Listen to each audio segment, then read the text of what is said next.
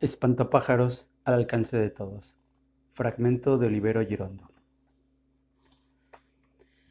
Se miran, se presienten, se desean. Se acarician, se besan, se desnudan. Se respiran, se acuestan, se olfatean. Se penetran, se chupan, se demudan. Se adormecen, despiertan, se iluminan. Se codician, se palpan, se fascinan.